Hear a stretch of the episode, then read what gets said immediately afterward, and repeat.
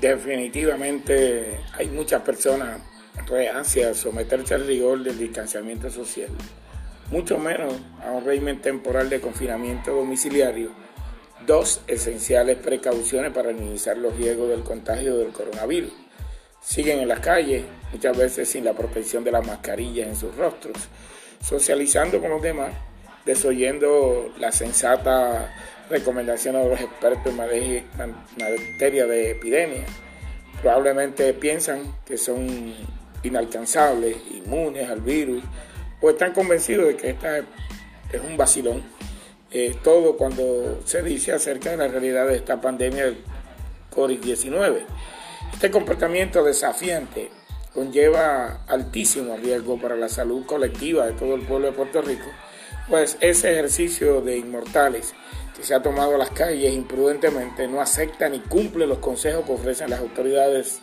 eh, de salud que no distan de las medidas que se están aplicando estrictamente en otros países a nivel del mundo que han sido fuertemente atacados por esta enfermedad.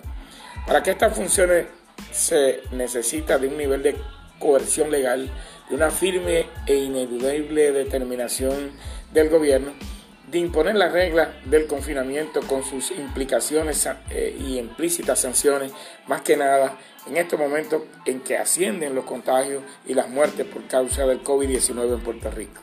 Bajo la percepción de que las autoridades han sido blandas y tardías en imponer la disciplina en sentido general, mucha gente desoye las instrucciones e irrespeta el toque de queda, creando una atmósfera de desobediencia más contagiosa que el mismo virus. Y sumado a los hechos de una serie de actos de corrupción, de actos extraños que nadie puede descifrar, que no puede decir eh, si le cree o no le cree a, a una gente que te han mentido por toda la vida. Bajo la percepción de que las autoridades han sido blandas o que son corruptas o que están mintiendo,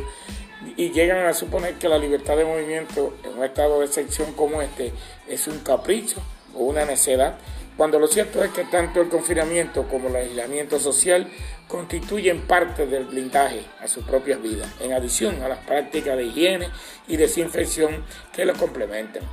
Los que verdaderamente han hecho conciencia de la gravedad eh, del peligro que esto representa han cooperado voluntariamente en el cumplimiento de las precauciones estos no se creen inmortales como los que prefieren seguir su ritmo de vida normales en medio de la normalidad, se acercan a los demás. Usted encuentra personas sin hogar, de ambulantes en la calle. Y claro, nos resta decirle que Dios nos libre de engrosar la tumba de los contagiados y llegar a desvanecidos y falta de respiración a las unidades de cuidado intensivo, si es que tiene la suerte de encontrar algún equipo para salvarse. Así que manténgase en su casa.